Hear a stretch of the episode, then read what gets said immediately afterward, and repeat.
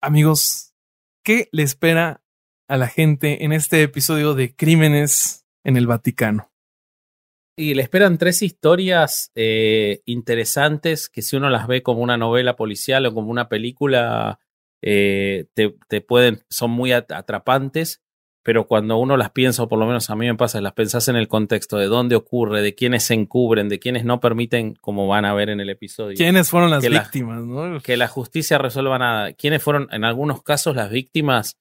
Te das cuenta una vez más que la, institución más nefasta de la tierra es, es, la Iglesia Católica. Eh, totalmente. Eh, lo bueno es que, como dice eh, Mike Wazowski en Monster Inc., lo bueno es que las risas no faltaron. Entonces, este, amargura y risas, como siempre, en este bonito podcast que usted ya conoce. ¿Tú, Corsario, qué opinas del capítulo? Opino que hay mucha gente decidiendo morir. sí, eh, sí. No, yo creo que no hay que, no hay que, visitar el Vaticano. Ni, y, bueno, porque si usted tiene, si usted tiene depresión, no vaya al Vaticano no. Sí, sí, sí.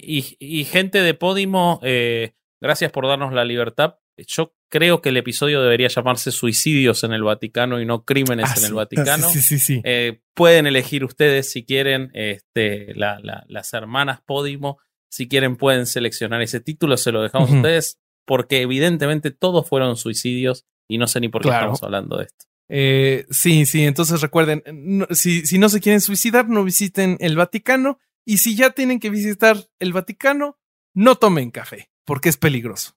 Este, y ah, listo. Entonces, esperemos que disfruten el episodio. Los queremos mucho. Adiós. Besos en la nacha.